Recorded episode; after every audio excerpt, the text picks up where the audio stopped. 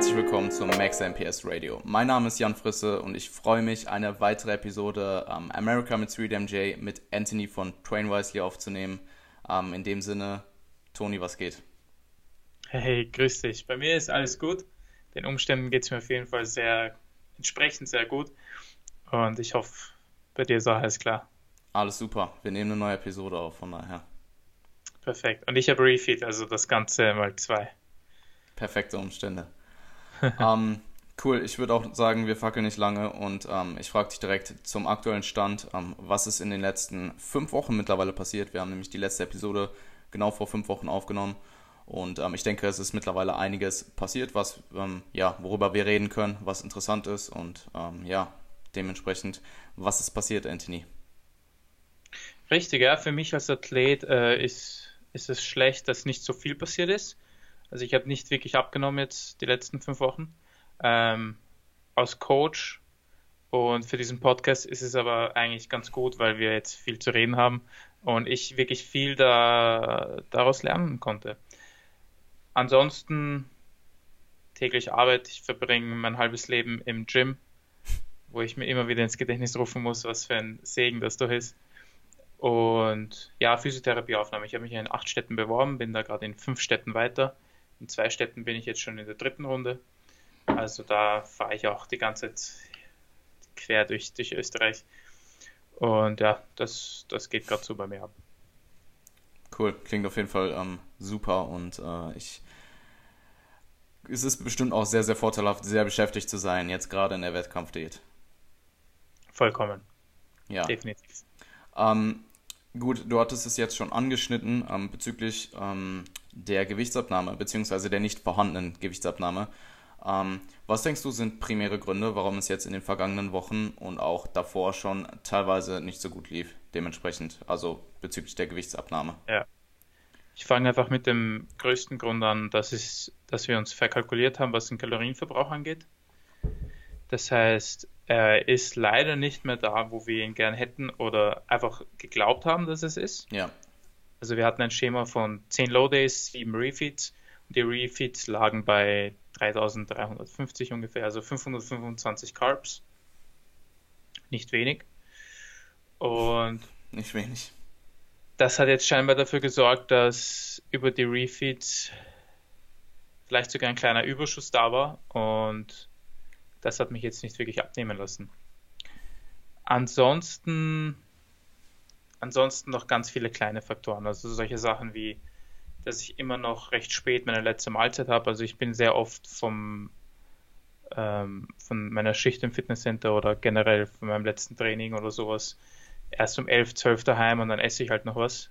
Und wenn ich dann wieder um 7 oder 8 aufwache, dann ist die letzte Mahlzeit nicht so lange her. Ja.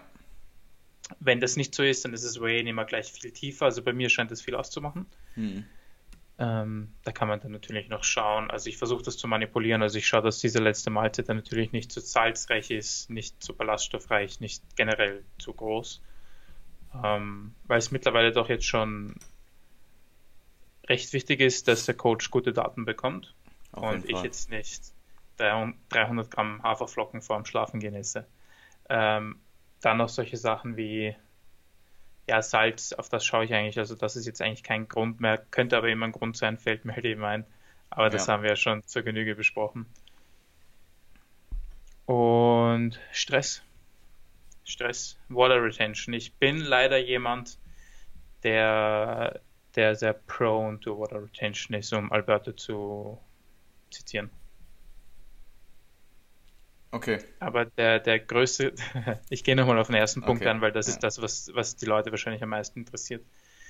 Ähm, ja, wir haben die Refits recht hoch angesetzt gehabt, also recht hoch sage ich, weil ich es jetzt im Nachhinein als recht hoch betrachte. Äh, das war aber einfach deswegen, weil wir recht lean gestartet sind. Mit den 88 Kilo ist jetzt eigentlich schon heavy, aber es war einfach für meine Verhältnisse schon recht lean und dafür, dass wir fast neun Monate bis zum ersten Wettkampf hatten, hat es halt eben Sinn gemacht, viele Refits zu machen, das haben wir ja schon ja. besprochen, und diese ja. Refits auch hoch anzusetzen. Hm. Und ja, es ist aber anscheinend doch relativ früh passiert, dass mein Körper begonnen hat zu sagen, ey, lass mal effizienter werden. Und ja, es, das ist der einzige plausible Grund, warum jetzt im April leider nicht so viel weitergegangen ist. Okay. Ähm, es war nämlich auch so, im Februar habe ich noch mein Body Media getragen, also jeder, der gerade auf YouTube ist, ist mein Body Media. Oldschool. Oldschool, das habe ich mir vor drei Jahren aus Amerika importiert. Habe damals nicht gewusst, dass ich Zoll zahlen muss. Also das Teil hat mich dann über 250 Euro gekostet. Hm. Aber es ist voll wert. Ich, ich, ich finde, es ist mega geil. Nicht deswegen, weil, weil es jetzt eine Zahl ausspuckt und du der Zahl super vertrauen kannst. Ja. Gar nicht. Aber einfach, weil diese Schwankungen mega interessant sind. Einerseits, ich habe noch zwei andere Teile rumliegen und die ähm, verwende ich immer für meine Klienten. Also jemand, der ganz, ganz frisch ist mit dem Tracken und alles. Da zeigt es den Leuten echt, ey, ähm, Kalorienverbrauch kann schwanken und das, was du in deinem Alltag machst, macht mega viel aus und Training ist gar nicht so ein hoher Kalorienverbrauch, wie viele glauben wollen. Außer du trainierst wie ich, dann verbrauchst du 1000 Kalorien. Ähm, aber auch für mich ist es mega interessant, weil ich bin definitiv einer der Typen, den das motiviert. So, so lächerlich es auch ist, aber ich mache sicher ein paar Schritte mehr, einfach weil ich dann die Zahl sehe. Ich bin sehr zahlenfixiert und ich liebe es am Ende des Tages zu sehen, dass ich aktiv war ja. Nicht jetzt einfach nur, weil ich denke, oh, neat, sondern durch das Biologiestudium und so. Ich, ich, ich verlange gern viel von meinem Körper ab. Kann mir jetzt darüber streiten, ob das ein gesunder Gedanke ist, aber ich, ich mag das einfach. Und für die Wettkampfdiät ist es sicher nicht nachteilhaft, weil das dazu führt, dass ich eben einen Verbrauch habe, der nicht zu niedrig ist. So, um zum Thema zurückzukommen. Es, es war ein Fehler von mir, gebe ich offen zu, dass ich im Februar aufgehört habe, es zu tragen. Alberto meinte damals eben, ey Junge, du kannst dem eigentlich gar nicht so gut vertrauen. Also zum Beispiel der Kalorienverbrauch nach dem Krafttraining ist bei uns Trainierenden und vor allem bei uns Bodybuildern etwas höher als bei Personen, die eben kein Krafttraining betreiben. Und das kann das Teil halt gar nicht tracken. Wo er definitiv recht hat, aber das ist halt nicht alles. Ähm, ich habe dann halt auf ihn gehört. Ich habe mir gedacht, ja, ich brauche das jetzt nicht unbedingt, weil es ist dann auch langsam wärmer geworden im März und April. Dann habe ich es dann eben nicht mehr getragen, weil wenn du einen Tanktop trägst, ist es jetzt nicht das schönste Teil. Aber das war ein Fehler. Das war ein Fehler, weil jetzt, wo ich es wieder trage seit einer Woche, ich sehe, was an Off-Days passieren kann. Hm. Gutes Beispiel, ich habe im Schnitt ungefähr 3100 und ich hatte einen Off-Day, wo ich den ganzen Tag auf einem Seminar war und dann noch am Abend spazieren gegangen bin. Also ich habe nicht die U-Bahn oder den Bus genommen, sondern bin zu Fuß nach Hause, weil ich wusste, ich habe sonst gar keine Aktivitäten, war trotzdem bei 2400. Natürlich müssen diese 2400 jetzt nicht stimmen. Ich denke nicht, dass ich so wenig verbrauche. Aber das sind schon einmal 700 Kalorien weniger. Und genau das ist das, was ich meine. Also durch diese Schwanken sieht man schon mal einiges. Auch wenn es jetzt nicht 700 sind. Aber es ist schon mal definitiv einiges weniger, was ich an diesem Tag verbraucht habe. Und jetzt kann man sich denken, was passiert, wenn ich an gewissen Refeeds nicht im Gym war und vielleicht nicht aktiv sein konnte und ich aber 3300 Kalorien esse. Ja, also dann kann da schon ein leichtes Überschuss dabei rauskommen. Und Absolut. das ist wahrscheinlich passiert. Und ich habe mir einige Diättage dadurch eben wieder kaputt gemacht, wenn man so will. Hm. Also deswegen ging es mir im April eigentlich, glaube ich, auch noch so gut, weil das Ganze vielleicht sowas wie ein Diet Break war, wie ein langer Diet Break, also mein Gesamtdefizit über das Monat hinweg war wahrscheinlich nicht so hoch. Hm. Das ist ein recht interessanter Gedanke. Wir beide haben ja schon mal darüber gesprochen. Macht es einen Unterschied, ob du jetzt an einzelnen Tagen ein hohes Defizit hast oder über einen längeren Zeitraum dein Defizit im Gesamten betrachtest und wie viel das einen Unterschied macht? Also Sprichwort einzelne Refeeds oder Diet Breaks. Yep. Und ja, das Gesamtdefizit war dann anscheinend nicht so hoch und deswegen ging es mir wahrscheinlich noch ganz gut. Ähm, der Moment, in dem ich das realisiert habe, war bitter. Aber gut, man lernt daraus, ja, man muss nach vorne schauen ähm, und sich jetzt drüber aufregen bringt halt gar nichts. Absolut. Und ja, also um das Thema zu beenden, es war der Kalorienverbrauch und der zweite Fehler von mir war, dass ich so naiv war, das nicht zu hinterfragen. Ich weiß nämlich noch von meiner ersten Wettkampfdiät, also ich meine, diese Zahl ist jetzt ohne Kontext, aber meine erste Wettkampfdiät war am Schluss bei mehr, mehrere Zahlen, aber so, ich glaube, das tiefste war dann 1500 die letzten zwei Wochen und davor waren es 1700 bis 1800. Also echt nicht viel auf meine Größe und mein Gewicht. Mhm. Also schon Richtung Poverty Macros, wenn man das so sagen darf. Absolut. Und dadurch, dass Alberto mir halt gemeint hat, nein, wir starten diese Malina, die hormonelle Lage ist besser, wir haben mehr Refeeds, hm. habe ich halt nicht wirklich dran denken wollen, das zu hinterfragen, ob mein Kalorienverbrauch jetzt nicht schon viel niedriger ist. Das war mein zweiter Fehler. Ähm, und ja, von Alberto war es halt auch nicht die beste Kalkulation, mit so hohen Refeeds zu fahren. Aber gut, jetzt sind die halt nicht mehr so hoch und jetzt geht es wieder weiter. Ich hatte gestern Adern auf dem Bauch, also hm. es geht los. Shredded. ähm, nee, ich, ich habe mir ehrlich gesagt im Vorhinein auch schon, ähm, wo diese Probleme aufgekommen sind, dass du eben kein Gewicht abgenommen hast, ähm, habe ich mir auch schon überlegt, so hey, habt ihr vielleicht mal überlegt, ob ihr euch vielleicht einfach verkalkuliert habt. Ähm, ja. Ich weiß nicht, ob wir jemals darüber gesprochen haben, ähm, oder ob ich es mir einfach nur gedacht habe und ähm, mir dann aber halt selber wieder gesagt habe, so, ey, die beiden wissen schon, was sie machen und ähm, werden das mit Sicherheit bedacht haben.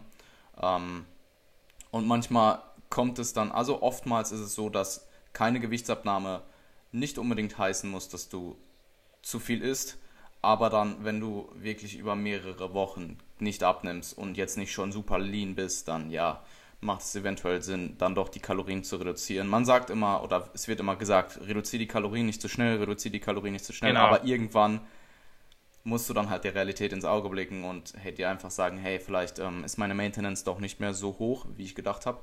Und ähm, wie du bereits gesagt hast, es macht absolut keinen Sinn, darüber ähm, sich jetzt aufzuregen oder ähm, die Situation ähm, nicht in der ähm, nicht den Moment zu sehen, sondern sich jetzt auf den genau. Moment zu konzentrieren, zu überlegen, hey, was können wir jetzt machen, um eben den Gewichtsredu äh, die, die, Gewichtsreduktion, die wir wollen, zu ähm, erzwingen quasi und ja, das Beste draus machen und jetzt in dem Fall, ähm, wie ihr es dann auch gemacht habt, eure deine Macros anzupassen.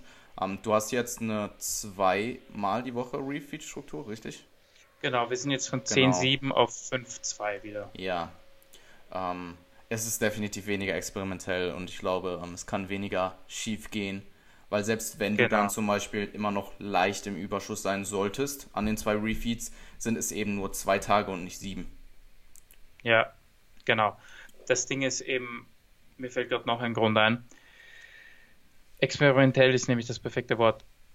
Der große Nachteil, ständig, der große Nachteil daran, ständig sieben Refeeds zu haben, ist, dass du dadurch immer immens zunimmst. Also ich war dann immer eineinhalb bis zwei Kilo schwerer. Ja. Und mein Körper hat danach immer auch sehr gut das Glykogen gehalten. Was okay. im Training geil ist als Bodybuilder. Ich hatte die ganze Zeit gute Pumps eigentlich. Und erst am sechsten Low Day oder so hat es halt wieder begonnen, dass ich flach werde. Du siehst aber halt auf der Waage einfach nichts. Hm. Ja. Und deswegen habe ich mir selbst und Alberto hat sich das wahrscheinlich auch gedacht. Er hat sich gedacht, ähm, dass es daran liegt. Ja, und dass der Gewichtsverlust auf der Waage dadurch ein bisschen maskiert wird, wenn man so sagen kann. Ja. Also alles hat seine Vor- und Nachteile, ja. Absolut. Ähm, und ich wollte irgendwas sagen, aber jetzt gerade ist es mir entflogen. Es ist kein Ding, ja. Ach so, ähm, genau, genau. Ähm, hast du also ich habe mittlerweile sehr, sehr oft anekdotisch von anderen ähm, sehr kompetenten Coaches und auch ähm, ja, Athleten gehört, dass ähm, sie mittlerweile nicht mehr wirklich mit Refeeds arbeiten, weil ähm, ja. sie eben dieses ständige Unterbrechen der Diät mit mehr ja. Essen, was sich aber trotzdem ab einem bestimmten Punkt eben trotzdem nicht glücklich macht oder befriedigt im Sinne von ähm, Lebensmittelkonsum, Kalorienkonsum, einfach weil du bist zwar auf Maintenance, aber du bist vielleicht schon in der Situation, wo dein Hungergefühl und dein Appetitgefühl ständig erhöht ist, egal wie viel du isst auf akuter Basis. Und dass es ähm, einfacher ist, lieber durchgehend Low Days zu fahren, dafür genau. aber etwas mehr und nicht diese ständigen mentalen Unterbrechungen von Diät, Refeed, Diät, Refeed. Für manche Leute kann es sicherlich gut sein. Also ich habe ähm, oder ich kann persönlich auch sagen, dass ähm, ich, wenn ich mir einen Refeed einmal die Woche ähm, eingeprogrammt habe, dass es mir teilweise auch zumindest am Anfang eben geholfen hat, weil ich wusste, hey, ich habe zwar diese, äh, gerade am Anfang der Diät, wenn du vielleicht noch mehr Gewichtsverlust fährst, dass es dir halt hilft, ähm, am Anfang, wenn du eben dieses extreme Kaloriendefizit noch fährst, ähm, zu wissen, ich habe einen Tag in der Woche, wo ich meine 2800, 2900 Kalorien essen kann. Ähm, und du aber dort auch noch nicht in der Situation bist, wo ähm, du nach diesen 3000 Kalorien noch abgefuckter bist, sondern du isst halt, du isst sie halt und denkst dir, hey, das war cool. Danach den Tag geht es dir vielleicht ein bisschen besser oder ja. wenn du überhaupt schon was merkst und ähm, ja, es ist ein es ist eine interessante Diskussion, finde ich. Und wir ja. wissen anhand der aktuellen ähm, Datenlage eben nicht, ob es wirklich physiologischen Vorteil hat. Und ähm, ich würde es einfach komplett vom individuellen Kontext abhängig machen. Und äh, genau wenn jemand mir sagt, dass er ohne Refeeds deutlich besser klarkommt, dann sehe ich keine, keine wirklichen Gründe, die ne, eben nicht zu tun, äh, eben nicht zu machen. Also ja. nicht mit Refeeds zu arbeiten, meine ich. Eben, also wie gesagt, ich habe ja heute Refeed, ich habe ich hab eigentlich gar keinen Bock drauf, den zu machen. Ich will einfach die ganze Zeit nur Low Days. Ähm, einfach weil es jetzt sind es nur noch 14 Wochen. Es ist, es hat jetzt, gab jetzt wirklich so diesen Punkt, wo ich sage, fuck, es wird langsam echt ernst. Ja? ja. Das Ding ist, wenn man eine lange Prep macht, es ist irgendwie noch so smooth und du weißt, mhm. dass du mhm. noch genug Zeit hast. Du bist nicht wirklich gestresst, aber ich bin mittlerweile schon komplett in meinem Film drinnen und kann es kaum erwarten, dass ich endlich mal ähm, Cuts sehe, wo ich Cuts haben will. Und ich, das ist ein mega wichtiger Punkt, den du ansprichst. Also ich mache es gerade, ich habe jetzt zurzeit einen Wettkampfathleten, mit dem mache ich so, dass wir nur Diet Breaks machen. Okay. Ähm, wir haben bis jetzt drei gemacht. Der hat auch recht früh begonnen und Refeeds gar nicht mehr. Ja, ähm, habe ich eigentlich keinen Bock drauf, sehe ich, sehe ich so den Vorteil nicht, bringt ihm anscheinend auch nicht viel. Ja, ja. er ist sowieso so der Vorzeige Bodybuilder, also der ist sowieso die ganze Zeit das Gleiche. Er macht es mir, was das mit den Veins angeht und so weiter, überhaupt nicht schwer. Ja. Und ja, dann hatten wir letztens zum Beispiel das Problem, dass er unglaubliche Kopfschmerzen bekommen hat beim Training. Okay. Ähm, wir wissen noch nicht, was es ist. Er hat noch ein MRT vor sich, aber sein Kopf beginnt einfach höllisch zu schmerzen, wenn er einfach mal ähm, einen Satz beginnt. Und ja, dann hat ein Diet Break geholfen. Ja, also jetzt seit ein paar Tagen zum Glück ist alles wieder cool. Okay. Also für solche Fälle eben Kontext, ja. Diet Breaks sind, sind wenn schon, wenn, wenn man schon mit den Kalorien raufgeht, dann sind Diet Breaks, glaube ich, das Beste. Das ist auch das, was ich durch das 10-7-Schema gelernt habe. Ähm, immer wenn es mir am 9. oder 10. Low-Day Drecke ging, sobald die Refits gekommen sind, nach vier, fünf Tagen ging es mir um Welten besser. Ja, ja. Und das kannst du halt mit ein, zwei Tage Refits überhaupt nicht erreichen. Ja. Ähm, aber der wichtigste Punkt, den du angesprochen hast, ist die Sache mit dem Hunger. Also das ist auch wieder etwas, was ich jetzt gemerkt habe. Ähm, wenn du möchtest, gehe ich gleich drauf ein. Ja, wir, wir haben es ja eh ähm, im Vorhinein abgemacht, dass wir über Hungermanagement ja. sprechen wollen. Ähm, ich würde noch genau. ganz kurz anschneiden, dass ähm, ich sowieso auch, ich, ich denke halt auch viel darüber nach, wie du eben dein Training bestmöglichst mit deiner Ernährung im, ähm, im Zusammenhang programmen kannst. Und wenn du eben darüber nachdenkst, dass du eh jede in der Contest Prep vielleicht sogar noch öfters deloadest, eh jede meinetwegen vierte mhm. bis siebte Woche und du in Deload mhm. eh nicht unbedingt diäten willst, ähm, machst du eh alle vier bis sechs Wochen Diet Break. Und ähm, mhm. ja, ich, ich, ich denke, ich habe viel darüber nachgedacht, ähm, was es wirklich für einen Unterschied macht, ob du nur einzelne Refeed fährst und dann meinetwegen drei Diet Breaks über die komplette Contest Prep oder eben jede fünfte Woche einfach einen Diet Break machst und keine Refeeds fährst und ähm, sogar potenziell die Contest Prep in der Mitte unterbrichst, wo du vielleicht sogar einen ganzen Monat eine Maintenance Phase machst. Ähm, ich weiß, ja. Renaissance Periodization arbeitet sehr stark damit und ähm, ja. es scheint sehr gut zu funktionieren. Also ich kann mir sehr, sehr gut vorstellen, dass wenn du eben noch nicht sehr deutlich unter deinem ähm, Body Fat Settling Point, also am unteren Ende bist, dass du eben in diesem Monat vorausgesetzt du bist eben nicht lean genug, sodass du dich permanent räudig fühlst, dass du dich eben in diesem Monat sehr, sehr gut von der bisherigen Diät erholst und dir dann die restlichen 5, 6 Kilo vielleicht leichter fallen, als wenn du vielleicht nur eine Woche Diet Break gemacht hättest. Ja. Ja. ja, also ich weiß nicht, ob du letztens das äh, Webinar von Mass gesehen hast. Ich habe es nicht gesehen, es war mir zu spät. Okay, ähm, aber man kann sich noch auf der Seite ich, anschauen. Ich weiß, ja. Ähm, aber wir werden überhäuft mit, mit Informationen. Es ist, man weiß ja gar nicht, wo man beginnen soll. Aber Eric meinte, es kommen jetzt wirklich zwei, drei Untersuchungen wo wirklich Bodybuilder mit längeren Refeeds oder Diet Breaks experimentieren werden. Und das ist halt mega spannend, weil, wie du schon gesagt hast, wir wissen halt nicht wirklich, was das vor allem für uns Bodybuilder macht, weil wer will das schon finanzieren? Ähm, also ich für mich, für mein Coaching bin gerade so auf Refeed brauche ich nicht unbedingt, wenn es der Klient nicht braucht. Ja. Aber dafür hin und wieder Diet Breaks, wenn es die Zeit erlaubt. Ja, St Studien mit ähm, trainierten Menschen sind sehr rar und ähm, Leider, wir sollten ja. sehr, sehr dankbar dafür sein, wenn eben Wissenschaft mit dieser Qualität rauskommt, neue Wissenschaft. Ja. Ähm, das ist eben auch der ganze Punkt, den du in den letzten Podcasts immer wieder auch angesprochen hattest. Leute vergessen einfach, dass wir Bodybuilder sind und dass es für uns nicht so viel Datenlage gibt und wir können halt Schlüsse ziehen.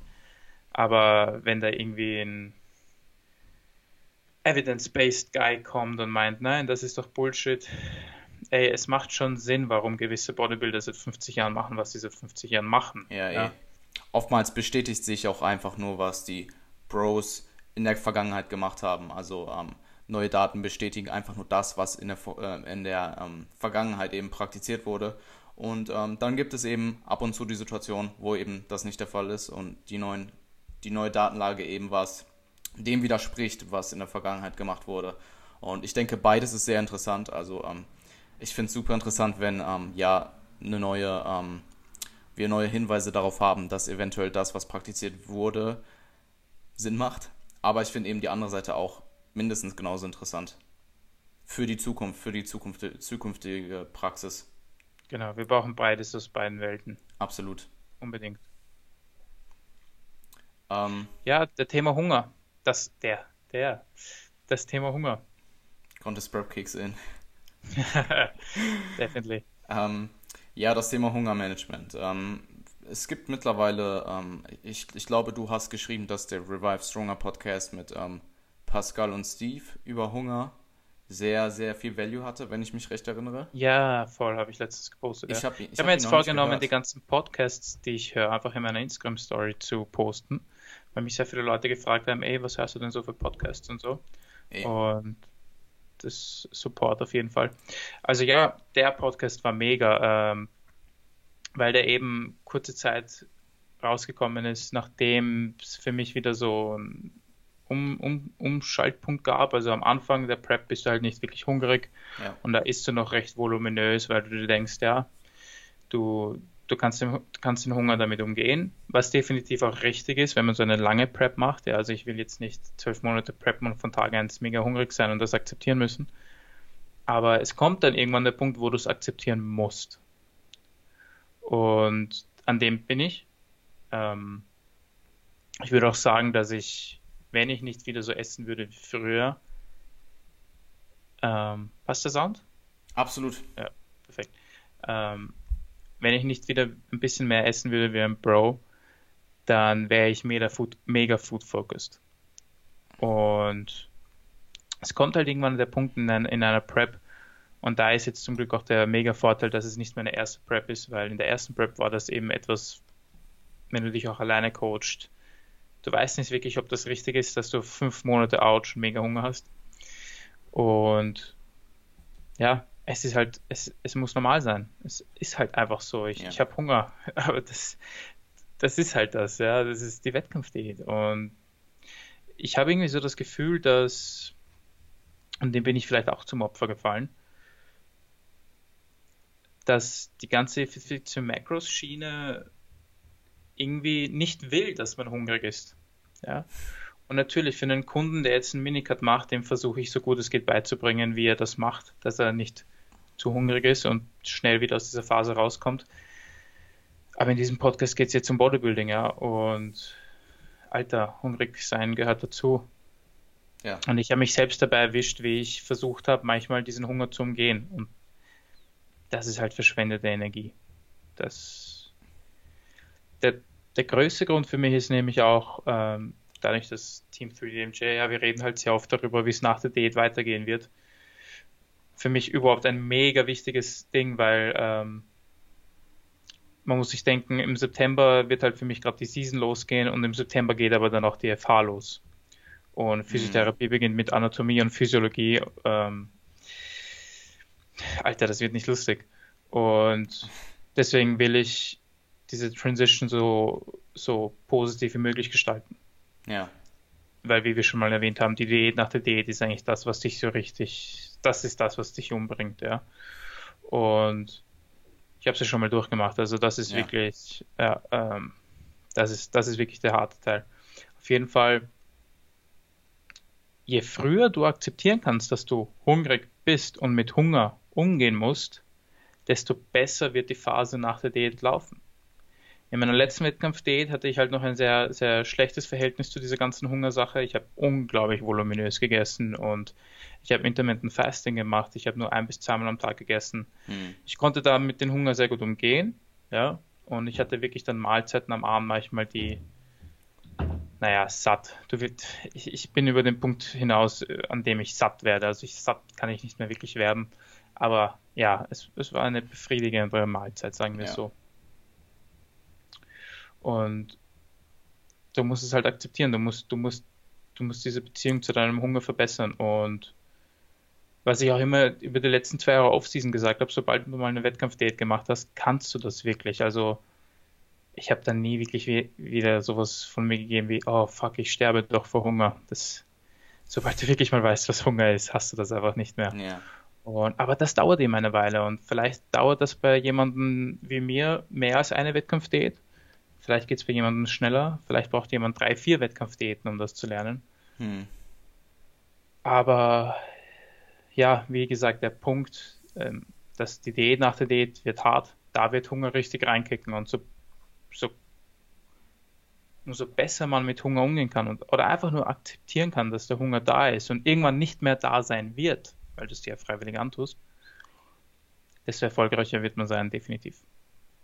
Ja, würde ich definitiv so ähm, unterstreichen. Ich meine, wir haben es schon angesprochen, beschäftigt bleiben hilft, weil du eben, wenn ja. du die ganze Zeit beschäftigt bist und du hast etwas, auf das du dich äh, konzentrieren musst, ähm, dass du eben deinen Hunger teilweise vergisst oder du kannst halt einfach nicht drauf achten. Ähm, ja. Und ich denke auch, dass, ähm, ich weiß nicht, ob du die Infografik von mir gesehen hast, ähm, über die hedonische Treppe. Oh ja, klar. Ähm, ja. Das macht alles sehr viel Sinn und ich finde auch, man ähm, oder man sollte auch definitiv damit arbeiten. Sprich, du kannst vielleicht am Anfang der Contest Prep noch dir die ein oder andere Leckerei reinfitten, ähm, aber dass du dann halt diese hedonische Treppe benutzt im Laufe der Zeit und immer weiter nach unten gehst. Ähm, aber irgendwann hilft dir eben auch das, all das Lebensmittelvolumen und die ganzen Hacks, die du eben hast, nicht mehr. Und selbst wenn genau. du sie alle benutzt, hast du immer noch Hunger. Und dann bist du in der Situation, wo du sowohl alle deine Karten quasi ausgespielt hast und du auch mit den potenziellen Konsequenzen leben musst, wie mega hoher Fiber-Count und du bist permanent bloated und du brauchst stundenlang in der Küche, weil du dir die craziesten ähm, Prep-Gerichte zubereitest. Ja. Und du hast aber trotzdem noch den Hunger. Also ab einem bestimmten Punkt musst du einfach den Hunger akzeptieren. Und ja. ähm, wie du schon sagst, es gehört zum Bodybuilding dazu. Und ich ja. meine, du im Endeffekt ist eine Prep nicht so an, an, im Endeffekt ist eine Prep nichts anderes als kontrolliert zu verhungern bis zu einem bestimmten genau. Teil und äh, genau. bis zu einem bestimmten Punkt. Und du, das, es liegt einfach, es ist die Physiologie des Menschen, dass du Hunger bekommst und du, du kannst es halt nicht umgehen. Es ist die, ähm, es ist Biologie. Ja, es, ist, es sind genau die Punkte, die du ansprichst. Ja. Also die Transition, die ich gemacht habe, ist, ich esse jetzt einfach nicht mehr so viel Fiber. Ich, ich, ich hatte echt, die waren selten, aber es gab zwei Tage mit 80 Gramm Fiber. Ich meine, man kann dann noch, man kann dann noch verrückter werden, glaube ich. Aber Absolut. 80 Gramm ist einfach, 80 Gramm ist schon mega, Alter. Und jetzt bin, ich im Schnitt, jetzt bin ich im Schnitt so bei 40. Ja. Das kommt halt durch die Oats und das Gemüse. Aber es, es, es gab Tage, wo ich mega viel Fiber hatte. Es gab Tage, wo ich mir Crazy Meals gekocht habe. Es gab, es gab Tage, wo ich, wo ich, ja, man kann tausend Dinge machen, um Hunger, um Hunger zu minimieren und am Anfang einer Diät auch Hunger um, zu umgehen. Hm. Aber um bei der Transition zu bleiben, also ich esse nicht mehr so viel Fiber, ich esse sehr strukturiert, ich esse fast immer das Gleiche. Das macht Sinn. Ich, ich koche vor. Ich koche nicht mehr aktiv am Herd. Also ich, ich hau mir die Sachen entweder in den Reiskocher und in den Dampfgarer oder in die Mikro. Warte, bis es fertig ist, würzt das alles nicht so krass, verwende nicht irgendwelche Barbecue-Soßen und was weiß ich. Also, wenn das wen interessiert, ich kann ja darauf eingehen, was ich jetzt so jeden Tag esse. Also ich habe jeden Tag meinen AJ Morris Shake. Ey, ich muss dem Typen danken für den. Ähm, das ist re recht simpel. Man nimmt sich Eiswürfel, gefrorene Früchte und Whey und mischt das zusammen und kriegt einfach einen mega geilen Eiweißshake. einfach weil er so viel Volumen hat. Mhm. Und jetzt im Sommer ist halt super cool, ja, weil es halt eiskalt ist. Das ist jeden Tag mein Frühstück.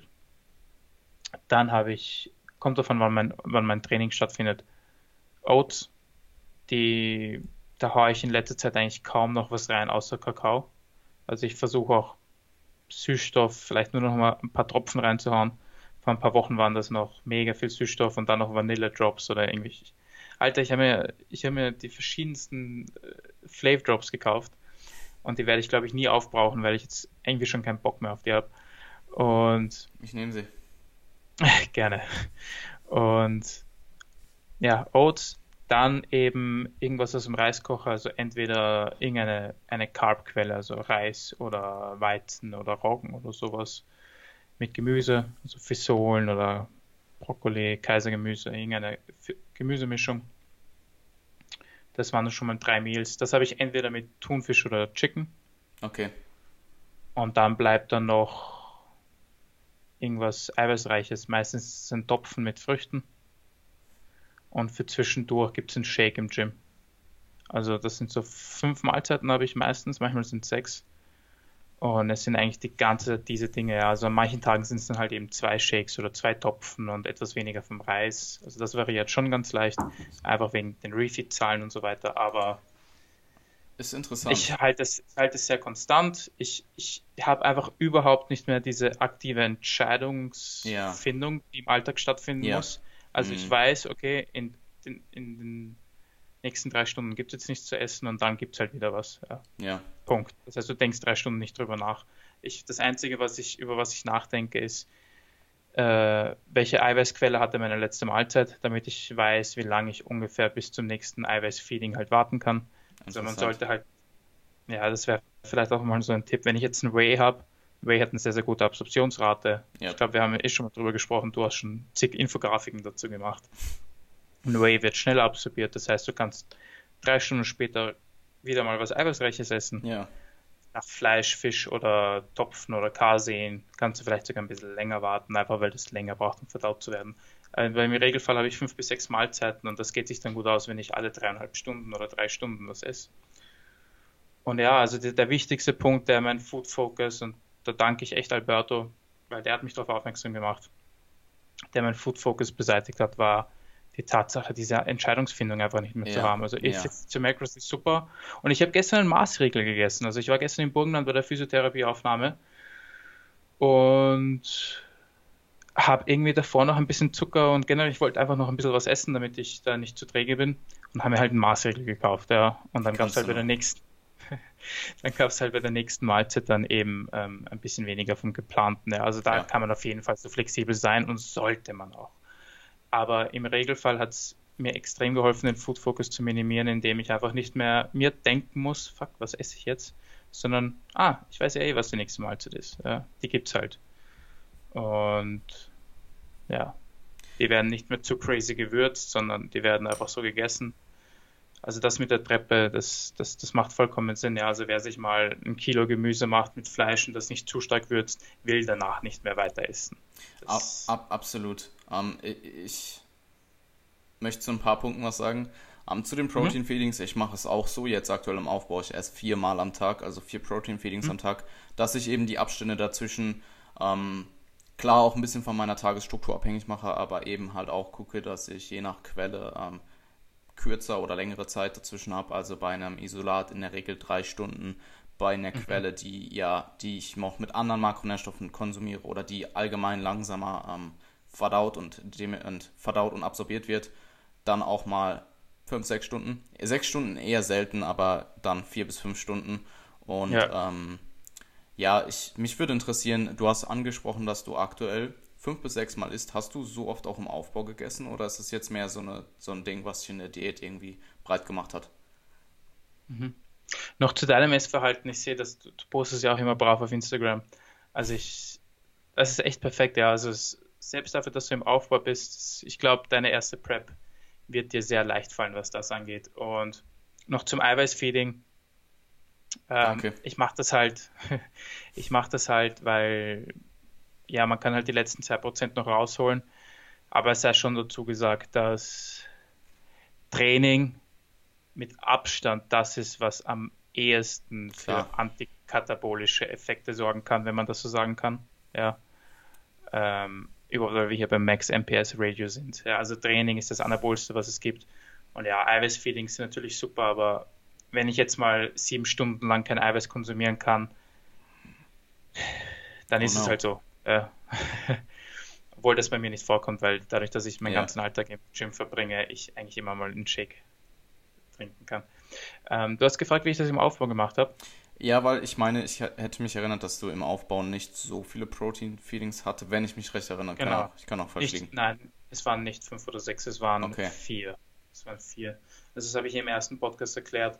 Ähm, das war jetzt, als ich mit Alberto dann auch involviert habe. Also davor, vor drei Jahren oder vor meiner ersten Prep zum Beispiel noch, oder in der ersten Prep sogar, war das nichts, was ich aktiv gemacht habe, sondern vielleicht nur intuitiv, ja, dass ich öfter Eiweiß konsumiert habe. Hm. Aber seit ich mit Alberto arbeite, mache ich das aktiv, dass ich mindestens viermal am Tag Eiweiß gegessen habe.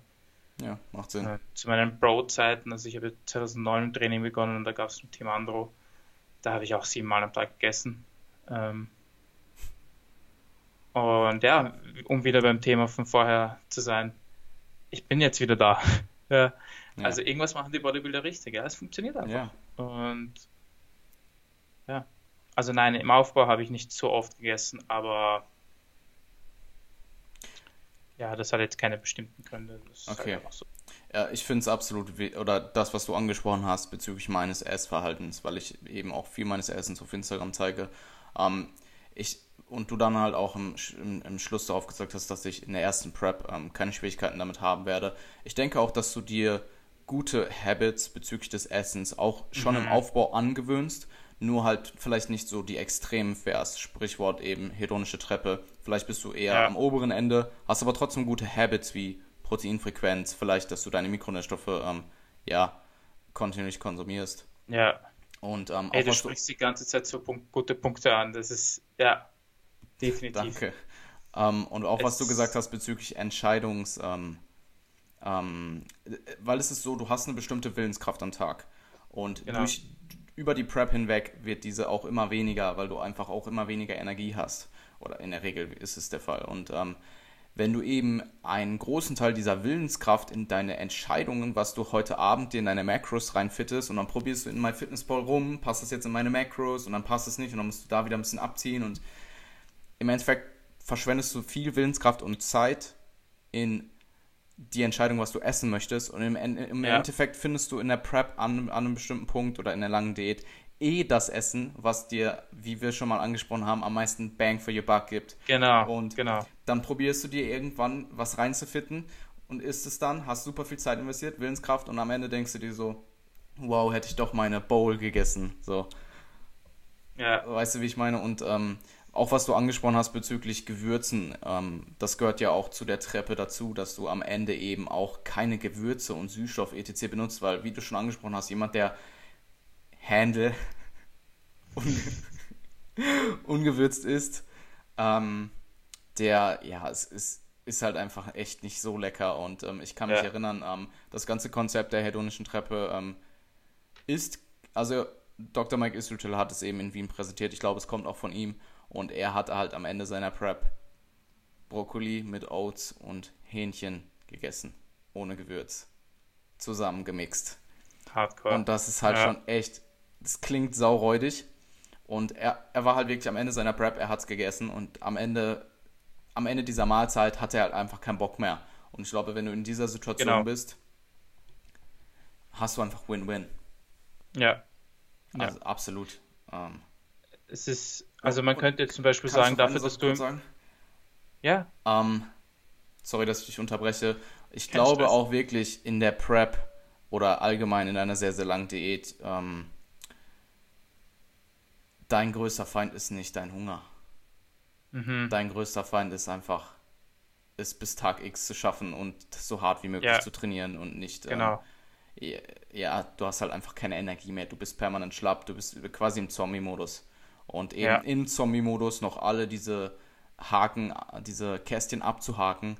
Ähm, bezüglich Ernährung, Training, das, was du sonst an Verpflichtungen hast, das ist wirklich der harte Part und nicht dein Hungergefühl, was du eventuell genau. mal hast oder vielleicht auch permanent hast, aber Energie ist dein größter, Energielosigkeit ist dein größter ja. Feind. Und ich ähm, kann auch aus persönlichen ähm, ähm, Erfahrungen sagen, dass du irgendwann, du wachst morgens auf und du kriegst einfach direkt einen Schlag.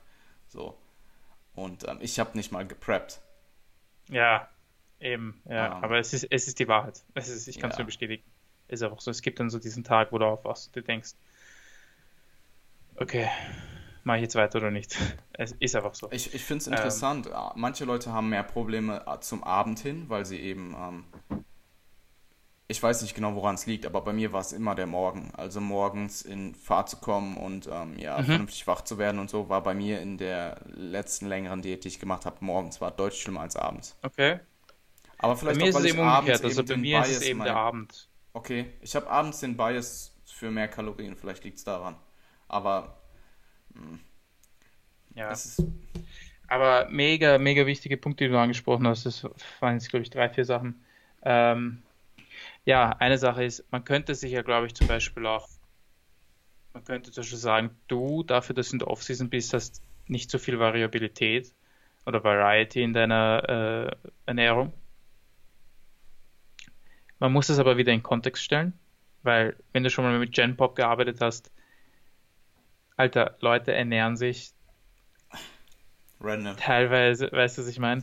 Und du hast halt jeden Tag deine Mikros drin. Ja, du hast ja. jeden Tag deine Makros perfekt drin. Du hast, Alter, das Wichtigste, um Krankheiten zu, vorzubeugen, ist nicht übergewichtig zu sein. Ja, das ist schon mal das Wichtigste. Also manche Leute über, verkomplizieren Ernährung so unglaublich.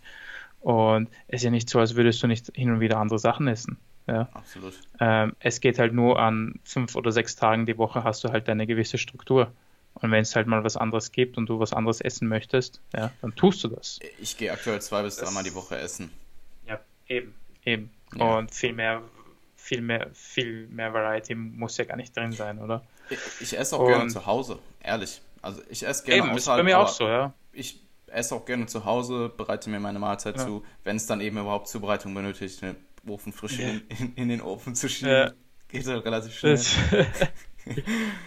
ist einfach so, ja. Also mein Vater war 20 Jahre Koch und ist jetzt schon länger Metzger. Also ich habe das schon sehr früh gelernt, für mich halt selbst zu kochen. Ja. Ich mache das halt gern. Oder Essen zuzubereiten, nachdem ich jetzt ich versuche, aktiv nicht mehr zu viel zu kochen. Ja. Ähm, halt, das ist halt auch so viel Arbeit, wenn du dreimal am Tag in der Prep dann beginnst zu kochen, das ganze Abwaschen, das ist, du isst zehn Minuten lang und brauchst aber fünf Stunden dann zubereiten.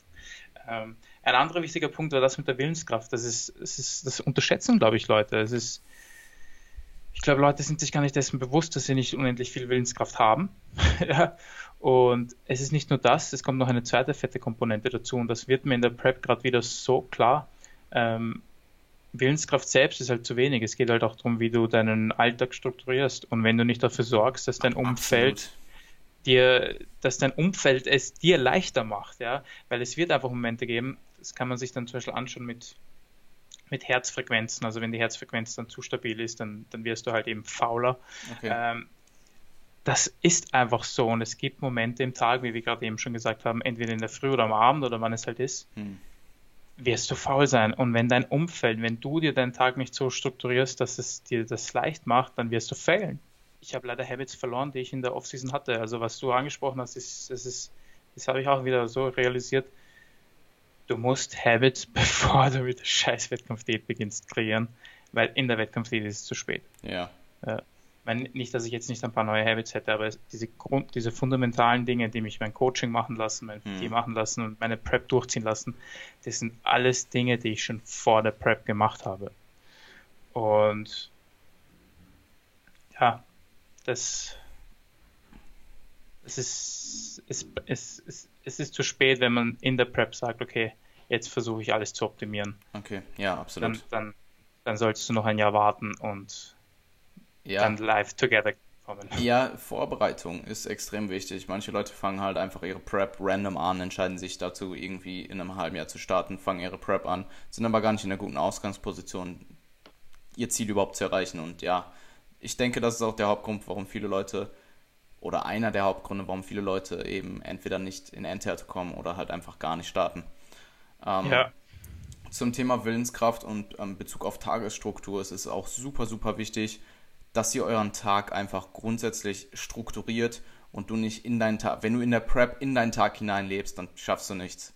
Weil du dich dann, wenn du im Vorhinein weißt, was am Tag ansteht und was du wann machst, dann hast du auch dort wieder nicht die Willenskraftkomponente, dich überhaupt in dem Moment erstmal zu entscheiden, hey, jetzt arbeite ich vielleicht meine Klientenarbeit ab oder jetzt esse ich was oder jetzt gehe ich trainieren, sondern du weißt, hey, dann und dann und dann steht das an. Vielleicht priorisierst ja. du es so, dass du das Wichtigste am Anfang des Tages machst, eben weil da deine Willenskraft, Batterie, wenn man so sagen kann, mhm. ähm, noch am höchsten ist.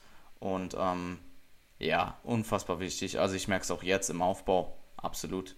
Auch im Aufbau ja. hast du nur eine bestimmte Willenskraft. Ja, Alter, ich, ich kann dir gerade nur sagen, also die Dinge schließen sich immer ineinander. Ist, da wären wir ja zum Beispiel auch wieder beim Kalorienverbrauch.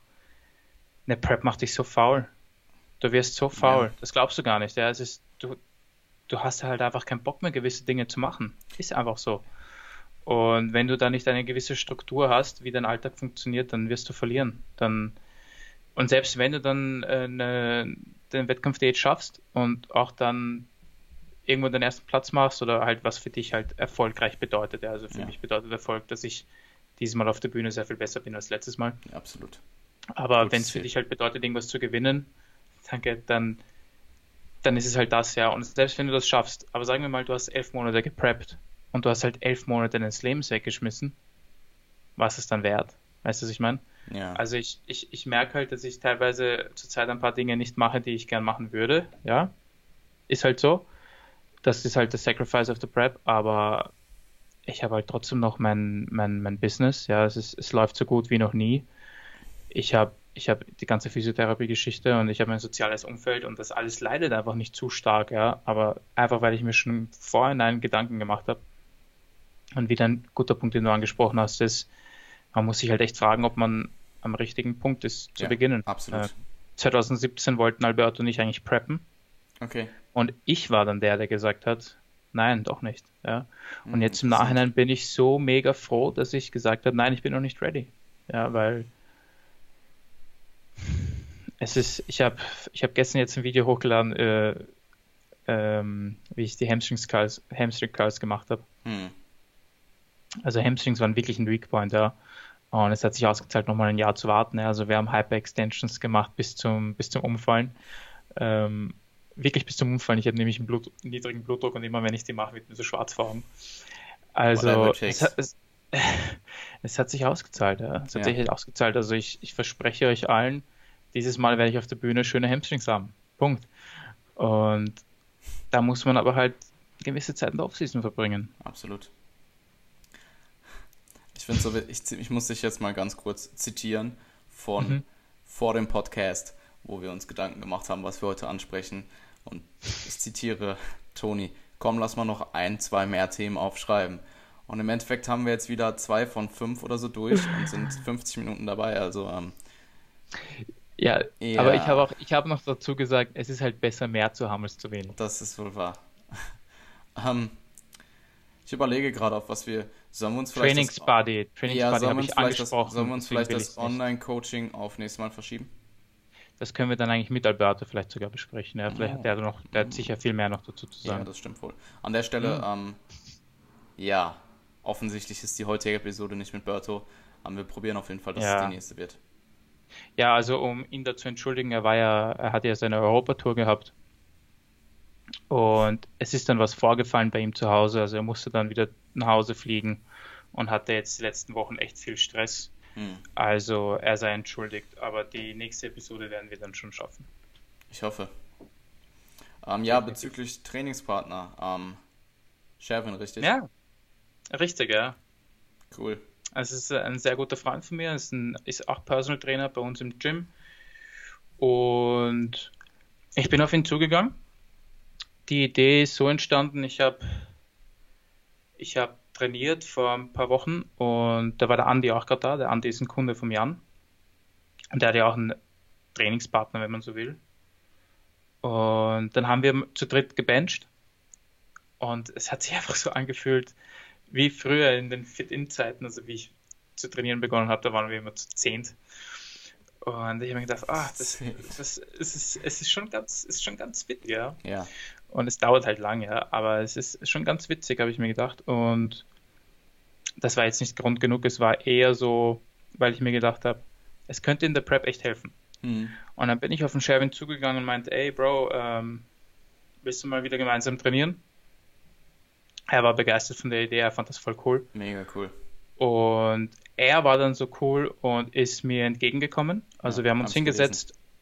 Genau, wir haben uns hingesetzt und er hat sein Programming an meines angeglichen, hat sich einfach einen fünften Tag genommen, an dem er halt alles macht, was ich nicht mache.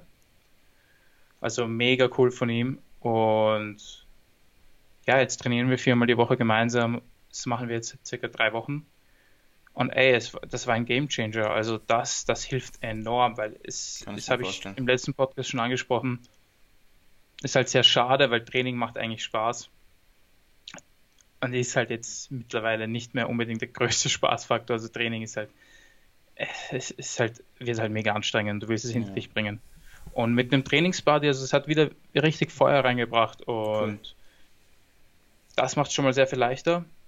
Und was halt auch ein extrem geiler Vorteil ist, er ist selbst PT, ja, und kann mir halt die ganze Zeit über meine Übungen drüber schauen, ja. Und es gab so zwei, drei Sachen, zum Beispiel Lower Lets mit den Lat Pullovers und Rudern und auch etwas bei den Glutes, wo er mir wieder Input geben konnte, ja. Wo ich vielleicht nicht so schnell selbst drauf gekommen wäre in den nächsten Monaten. Also, das ist schon, das hilft mir mega für die Prep. Cool, klingt mega gut. Also mhm. ich, ähm, Valentin hatte es angesprochen in dem Podcast von äh, mhm. letzter Woche, dass er es so hatte, dass er in der Prep in dieses Gym reingekommen ist und sein Feuer war immer da. Ähm, ja, ja. Also im Gegensatz zu einem kommerziellen Gym, ähm, zu einer ja. Kette. Und wenn du dann noch zusätzlich einen Trainingspartner hast, an der Stelle, Sherwin ist eh ein guter, ähm, dann, genau.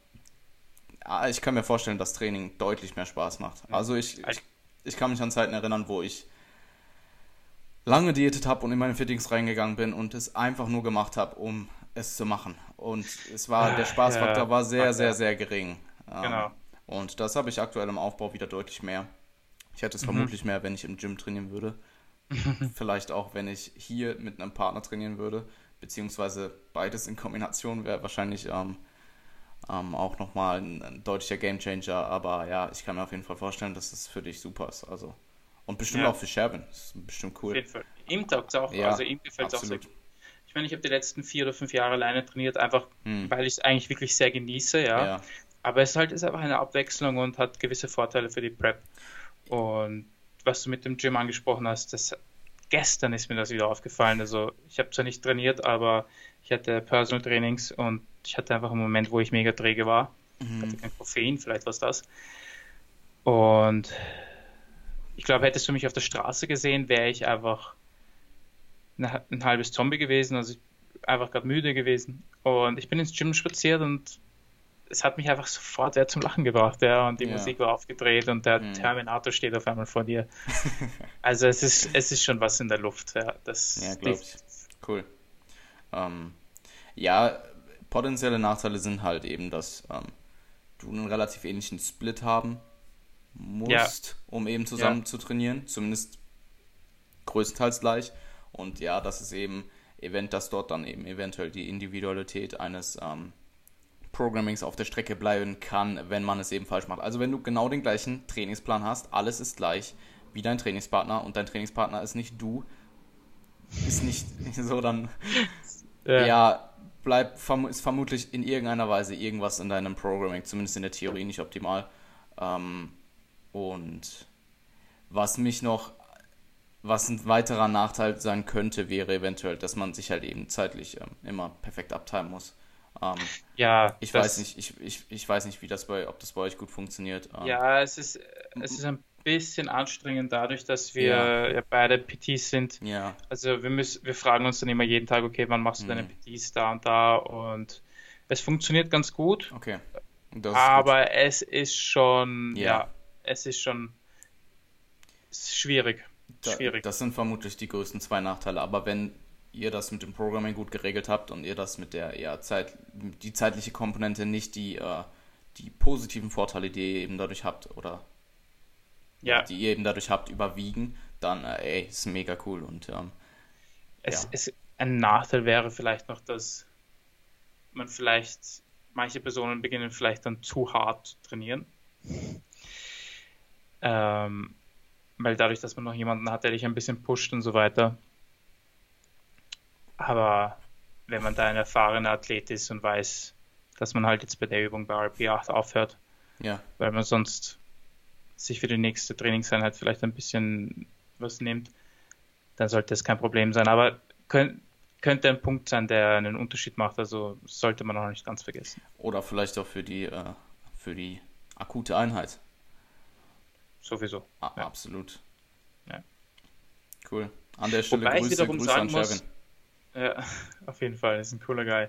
Ähm, ich, ich muss sagen,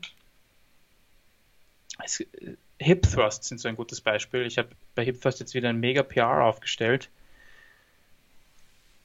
wo ich eigentlich mir schon sehr sicher war, dass ich den Progress verfolge, den ich verfolgt habe. Und seitdem ich mit Sherwin trainiere, geht einfach nochmal mehr, ja. Ich bin halt ein bisschen ein Formnazi bei mir selbst, was das angeht. Also ja. wenn ich bei Hip Thrust nicht 105% Hüftstreckung habe, dann war das für mich keine Rap. Okay. Weil ich finde genauso diese letzten dreieinhalb Millimeter, das ist das, was ein Hip Thrust ausmacht.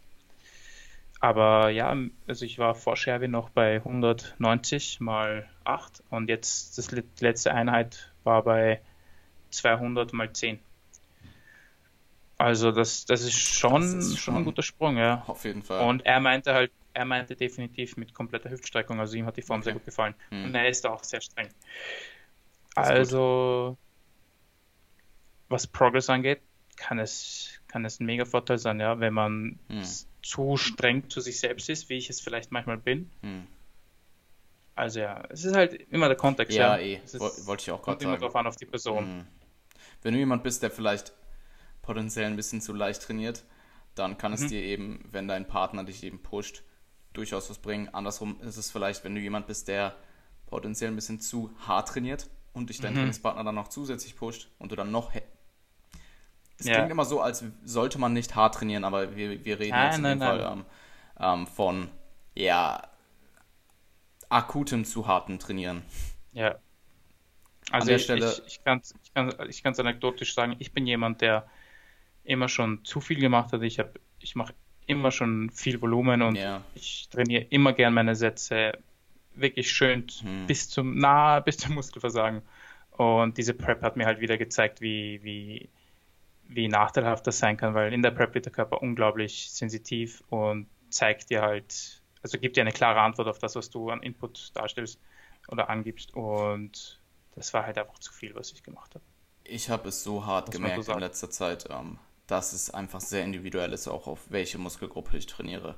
Also ähm, meine Beine zum Beispiel, wenn ich in einer Position bin, wo die Form eben nicht so hart schlechter werden kann, zum Beispiel in der Beinpresse, mhm. so ich wie Deine Knie können extrem nach innen gehen, aber sobald das der Fall ist, ist es eh vorbei. Ähm, aber dort kann ich eben, ich kann mehr machen, als ich denke. Also eine 3 Reps mhm. in Reserve fühlt sich, ich mache sie mittlerweile so, dass ich wirklich meine Beinpresse immer abfilme und den ersten Satz direkt abgleiche. Und eine 3 Reps in Reserve fühlt sich subjektiv so hart an wie einen RP9 oder eine 1 Rep in mhm. Reserve Kniebeuge. Mhm. Und ich weiß mhm. aber in der Beinpresse, dass ich mehr machen kann. Und die Raps werden mhm. dann so langsam. Und es ist halt auch ein Lift, wo du sehr, sehr viel Ge Gewicht bewegst. Vielleicht ähm, liegt es auch daran, dass es sich eben härter anfühlt. Aber zum Beispiel in Presses, ich kann meine APIs bis auf den Punkt genau einschätzen. Ja. Das habe ich dadurch gemerkt, dass ich ähm, im, in der letzten, im letzten Mikrozyklus meines letzten Mesozyklus ähm, eine Rap zu viel gemacht habe, als ich sollte. Ich sollte mhm. einen Rap in Reserve hitten, habe eine Rap zu viel gemacht und es war halt wirklich eine Null Rap in Reserve. Es war halt wirklich die, mhm. die letzte Hälfte der, der ähm, Concentric war so lang, also es waren bestimmt drei mhm. oder vier Sekunden und ich kann zu 1000 Prozent sagen, dass ich keinen Rap mehr hätte machen können. Und auch nicht ja. mehr Gewicht. Das war eine On-Point RP10 und ja. ähm, ich weiß, dass es bei Presses eh, bei Kurzhantel Presses ist es wieder ein bisschen was anderes, weil du da die Stabilitätskomponente noch drin hast, aber bei Machine Presses und Langhantel Presses ziemlich akkurat. Bei Puls ja. habe ich meine Probleme und bei eben Beinübungen, wo ähm, man eben in einer sehr fixen Position ist, wo die Form eben nicht so viel schlechter werden kann. Weißt du, bei Squats ist es so, ich könnte vielleicht mehr Reps machen, aber meine Form wird halt schlecht. Oder so schlecht, dass sie halt nicht mehr akzeptabel ist und dann höre ich ja. auf. Also, ähm, ja. Die gibt die, ja, die theoretische aber Situation. Im Nachhinein hast du ja mehr daraus gelernt als, als, ja, als Nachteil gehabt, ja, weil du hast dann halt gesehen, okay, das war dann halt RP10 eben und ähm, und wie du schon sagst, es kommt halt voll auf die Übung an, ja, Gleichgewicht, ähm, ja. Stabilität. Leg Press würde mir jetzt einfallen, dass ein Faktor halt ist, äh, was für eine Trägheit du zu bekämpfen hast. Also wenn du da jetzt 5 Reps machst oder 15 Reps, macht die Trägheit einen immensen Unterschied. Ja, und dann glaubt man halt, dass man Absolut. in den letzten Reps halt eigentlich gar nichts mehr kann. Aber ja, wollte ja. ich auch gerade sagen. Es, es kommt auch und extrem auf die. Es kommt immer drauf an. Ja. ja nicht nur auf die Übung und auf die Muskelgruppe, sondern eben auch auf die Rep-Range. Also ich habe die, anekdotisch das ist meine Erfahrung, dass je höher die Rep-Range wird, desto schwerer ist es, sie einzuschätzen. Also eine mhm. 15, ich mache aktuell an einem Tag eben 15 bis 20 Rep Beinpresse und es ist extrem, dort ist es noch schwieriger, sie einzuschätzen, als an dem 8 bis 12 Tag meinetwegen oder 6 bis 10 Tag, den ich aktuell nicht habe, aber den 8 bis 12 Tag habe ich. 15 bis 20 Leg Press, da ist jemand Suizid gefährdet. ja, vor allem am Ende noch mit dem Dropset. Äh. Und das Dropset ist, ähm, ich programme bei den Intensitätstechniken die Reps in Reserve anders, sprich ich gehe nicht von 3 auf 1 über den Mesozyklus, sondern von 2 auf 0. Mal schauen, ob ich okay. 0 hitte. Ich weiß noch nicht genau, wie ich 0 hitten soll, ob ich wirklich einfach bis zum Muskelversagen Dropsets mache, weil bei mir ist es in der Beinpresse so, ich berühre unten am untersten Punkt halt das Rack. Ja. Und Sprich, wenn ich failen würde, kann ich einfach runtergehen und mich so rauskugeln. Das wird schon gehen. Das ist so wie, als okay. wenn ich quasi eine, bei, den, bei, den, bei der Kniebeuge die Safety so anstelle, dass ich halt unten raus kann. Also, dass ich runtergehe ja, ja, und ja, raus kann. Ja, das würde theoretisch bei der Beinpresse auch gehen. Also mal schauen. Vielleicht mache ich es vielleicht. Setup, ja. Ey, das macht, das macht, das macht halt Progress super objektiv. Ich ähm, berühre halt unten und strecke halt äh, durch. Ich genau. überstrecke nicht, strecke genau. durch und äh, berühre unten und ähm, ich kann auch anhand des Videos dann eben erkennen, ob ich mich mit der Exzentrik vielleicht ein bisschen selber bescheiße, weil wenn es zu laut Klack macht, dann weiß ich, ey, ich muss ein bisschen langsamer machen und äh, mhm. ja, sehr, sehr gut. Ich habe extrem kranken Progress in dem Lift. Also es ist eine Beinpresse, ne, aber es ist schon einige ähm, zweistellige, eine hohe zweistellige Zahl gegangen in den letzten paar Monaten. Ja, ey, ähm, da ich eine Hip Impingement habe, ähm, kann ich nur anekdotisch sagen, dass eine Leg Press für einen Bodybuilder mindestens genauso viel wert sein kann wie eine Kniebeuge. Also die, die, die Leg Press kannst du auf jeden Fall schön lieb haben.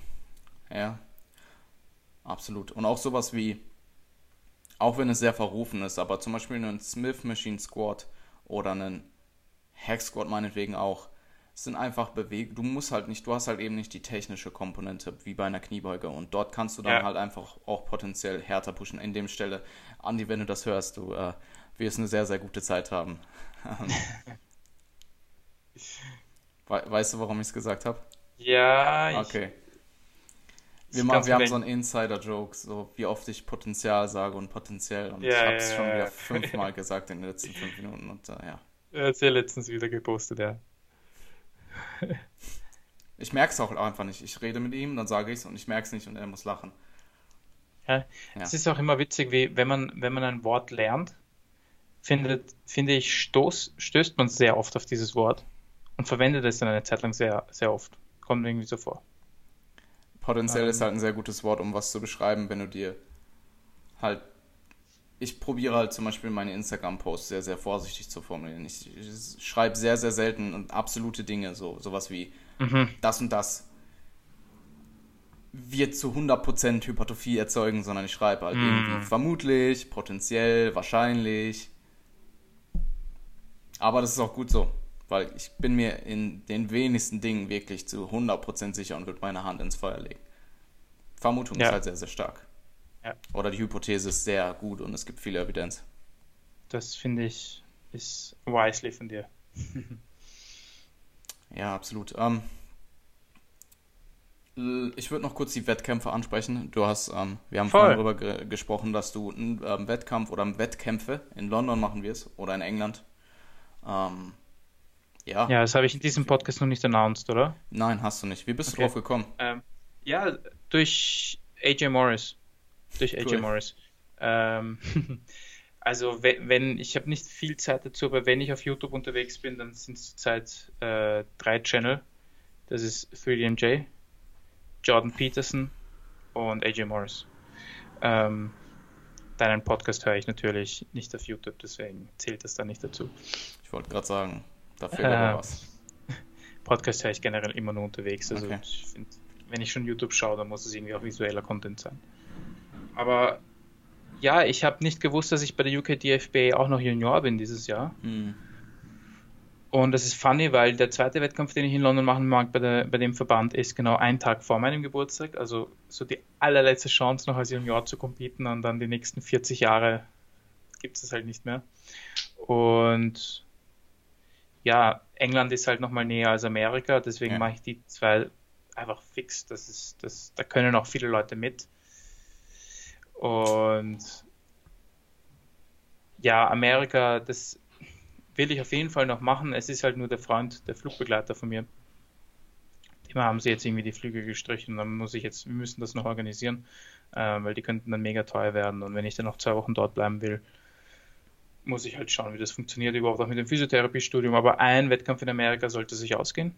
Okay. Aber ich will halt definitiv jetzt diese zwei in London machen, weil das, das, einfach nochmal ähm, weniger Umstände sind und ja, Wettkämpfe sind Wettkämpfe. Also ich will einfach nur viele Wettkämpfe machen. Ich will mindestens, mindestens drei oder vier machen, damit ich dann für ein paar Jahre eine Ruhe habe. Cool, klingt super. Great, uh, Great Britain with 3DMJ. Ja, können wir unbedingt. Vielleicht zu. Ja, eh. Um, ähm, Anthony, wir sind eine Stunde und zehn Minuten in. Um, ähm, Perfekt. Ich denke, die Leute wissen, wo sie dich finden können, wo sie deinen Content finden können. Ich habe alle Links in der Beschreibung. Ähm, Danke. Ich freue mich auf die nächste Folge und wünsche dir einen schönen mhm. Tag und viel Erfolg und wir hören uns. Ich gehe jetzt gleich im Sharing trainieren. Danke dir. Ich wünsche cool. dir auch alles, alles Liebe und wir hören uns. Dankeschön. Bis dann. Mach's gut. Ciao. Ciao.